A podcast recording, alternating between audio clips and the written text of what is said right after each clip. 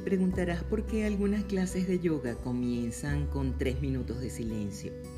Según Alejandro Jodorowsky, el silencio vive en la nada y tú eres eso. Los discursos más maravillosos se dan en silencio.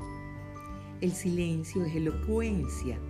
Las palabras son solo palabras. Se van colando. Quieren decir absolutamente nada.